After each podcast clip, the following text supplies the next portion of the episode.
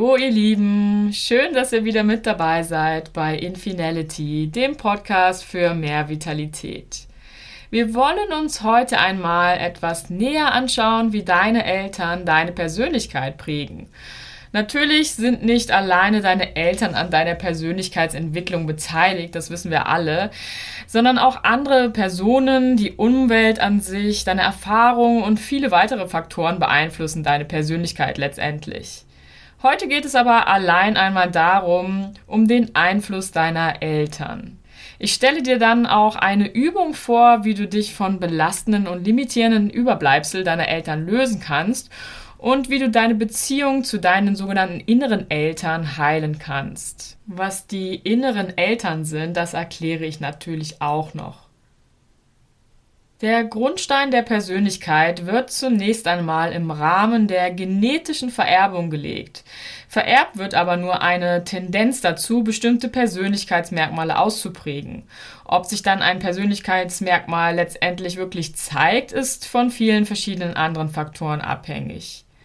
Viel mehr Einfluss haben deine Eltern durch ihre eigene Persönlichkeit, durch ihr Handeln, durch ihre Werte und Normen, durch ihre Worte und Gedanken und letztendlich durch ihre gesamte Erziehung. Als Kind sind unsere Eltern die wichtigsten Menschen in unserem Leben.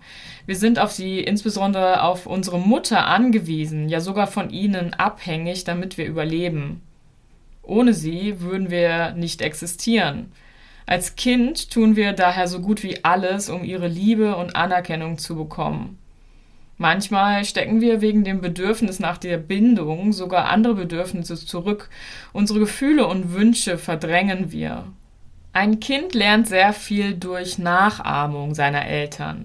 Nachahmung ist in den ersten Lebensmonaten besonders stark, da wir ja noch nicht wirklich eine Ahnung von der Welt haben und davon, wie sie funktioniert vor allem in der Kindheit beziehungsweise in diesen ersten drei Lebensjahren glauben wir, dass unsere Hauptbezugspersonen, in der Regel unsere Eltern, es ja am besten wissen müssten, wie es so auf der Welt zu sich geht und wie man sich am besten verhalten sollte. Eltern dienen als Vorbild. Ein Kind guckt sich von den Eltern zunächst einmal alles ab, Kinder ahmen Verhaltensweisen nach, sprechen später auch gleiche Wörter und Sätze, übernehmen die Werte, Normen und machen sich ein Bild davon, was als richtig oder falsch angesehen wird in der Welt. Diese Art des Lernens nennt man auch Lernen am Modell. Und dieses Nachahmen geschieht auch zunächst einmal ohne großes Hinterfragen. Also das Kind macht einfach, was die Eltern machen. Und die Dinge zu hinterfragen findet dann erst in späteren Lebensphasen statt. Außerdem bleibt einem als Kind erst einmal auch gar nichts anderes übrig, als den Regeln, Werten und Normen der Eltern zu folgen, weil man es eben noch nicht besser weiß. Deshalb prägen uns unsere Eltern auch so sehr. Natürlich prägen auch andere wichtige Bezugspersonen wie Geschwister, Großeltern, Freunde, Erzieher und Lehrer, vielleicht auch Nachbarn unsere Persönlichkeit, aber die Eltern sind immer noch bei den meisten die primären Menschen, die täglich bei einem sind. Und wie schon einmal erwähnt, sind diese ersten drei Lebensjahre, so wird gesagt, immer besonders wichtig für unsere Entwicklung, wo sehr viele Grundsteine unsere, unseres Lebens, unserer Persönlichkeit gelegt werden. Schon im ersten Lebensjahr entwickelt sich das sogenannte Urvertrauen, das heißt das Gefühl, sich auf seine Bezugspersonen und im Allgemeinen auf die Welt verlassen zu können, das Leben als sicheren Ort zu begreifen. Fühlt sich ein Kind während den ersten drei Lebensjahren aufgehoben, geliebt und akzeptiert, hat es im Leben es später einfacher. Diese Qualität der frühen Bindung entscheidet maßgeblich mit, ob wir später ein sicheres und gesundes Leben führen. Dieses Urvertrauen ist also eine wirklich entscheidende Grundlage für eine gesunde Persönlichkeitsentwicklung. Ablehnung, Liebesentzug oder dergleichen durch die Eltern sowie Traumata durch Gewalt, Missbrauch oder Vergewaltigung führen dagegen zu einer unsicheren Bindung. Das Urvertrauen wird in Frage gestellt, Unsicherheit und Angst vor dem Leben kann entstehen. Nicht nur als Kind, sondern eben auch dann später im Erwachsenenalter. Wir übernehmen unbewusst sehr viel von unseren Eltern, auch wenn wir vielleicht sagen, so und so wollen wir überhaupt nicht sein. Eltern beeinflussen, welche Einstellung wir zum Leben haben, was wir für einen Lebensstil führen, wie wir uns selbst sehen, wie wir mit anderen umgehen, welche berufliche Laufbahn wir einschlagen, welche Entscheidungen wir treffen, welche Ernährungsgewohnheiten wir haben und vieles, vieles mehr. Ja, vieles, was unsere Eltern immer wieder zu uns gesagt haben, werden wir auch als Glaubenssatz in uns aufnehmen. Vielleicht sprichst du sogar manchmal schon wie deine Mutter oder verhältst dich wie dein Vater. Manche Menschen wiederholen sogar ganze Lebensphasen der Eltern im eigenen Leben.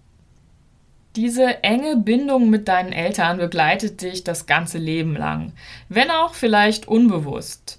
Alles, was du von deinen Eltern übernommen hast und weiter in dir trägst, kannst du zusammengefasst als innere Eltern bezeichnen. Davon habe ich am Anfang mal gesprochen, dass wir da noch eine Übung zu machen werden. Die inneren Eltern sind wie ein Anteil deiner Persönlichkeit, die von deinen realen Eltern abstammen. Du kennst sicher den Begriff inneres Kind. Das ist ebenso so ein Persönlichkeitsanteil in dir. Und zwischen deinen inneren Eltern und deinem inneren Kind spielt sich sogar oftmals die gleiche Beziehungsdynamik ab, wie sie früher mit deinen realen Eltern war.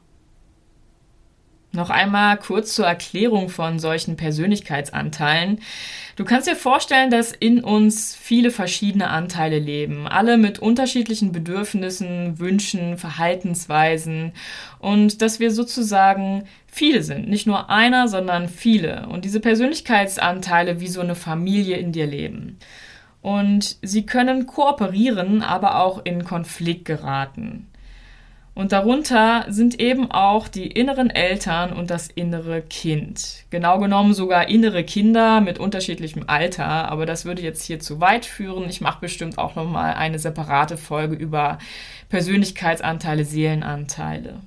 Ich bin ein wirklich großer Fan von der Arbeit mit Persönlichkeitsanteilen, denn dadurch können wir uns selber besser verstehen und an uns arbeiten, innere Spannungen lösen, Konflikte auflösen, heilen.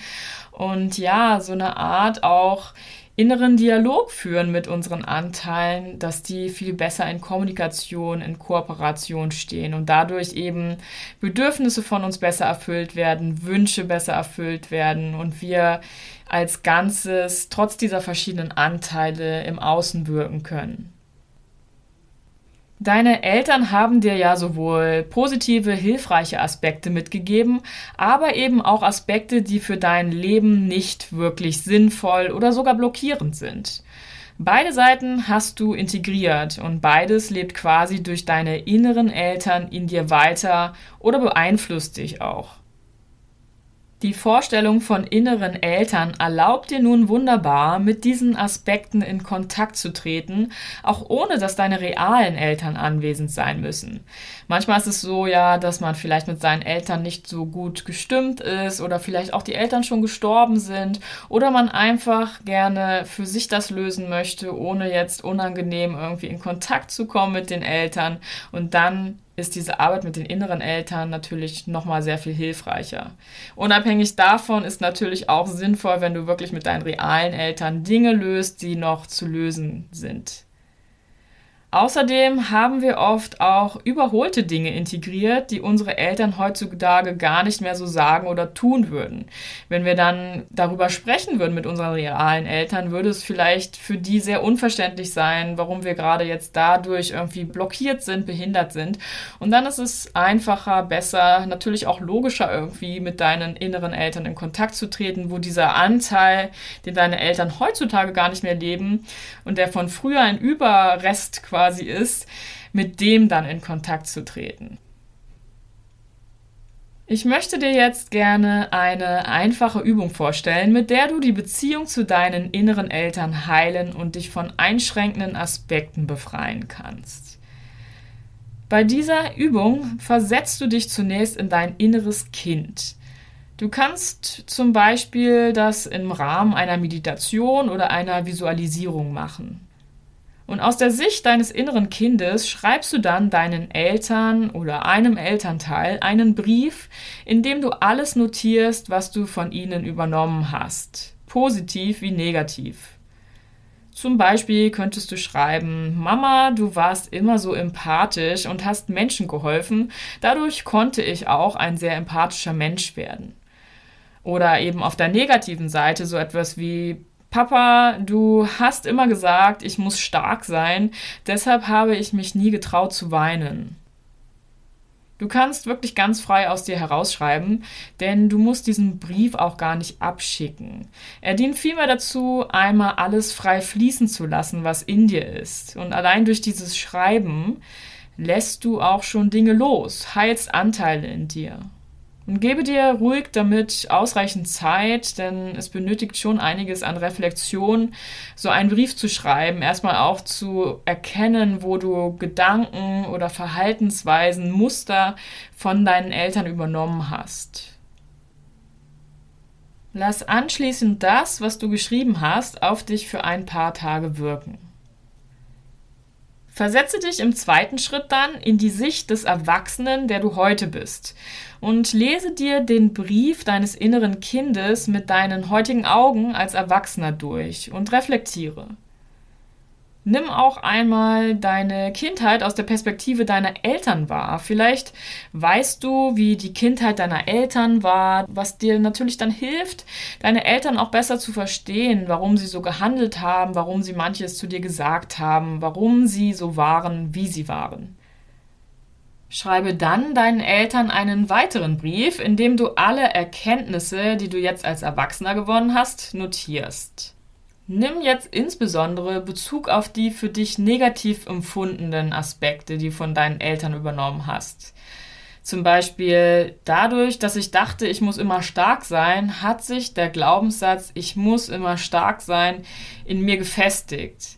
Aber ich weiß, dass dein Vater genauso streng war und du nur so gehandelt hast, wie du erzogen wurdest. Das wäre zum Beispiel ein Beispiel für diesen vorhergehenden Satz, den ich hatte wo du nochmal reflektierst, warum vielleicht dein Vater so war und dir das gesagt hat.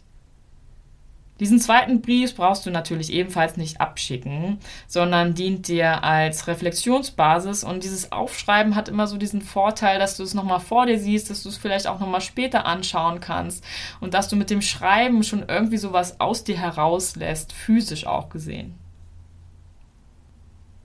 Vielleicht fragst du dich jetzt, was der Sinn dieser Übung ist. Und da möchte ich dir nochmal vier Punkte sagen, was denn der Sinn ist. Nämlich erstens, dass du dir überhaupt erstmal bewusst wirst, dass du so innere Eltern hast, die du von deinen realen Eltern übernommen hast, die davon abstammen.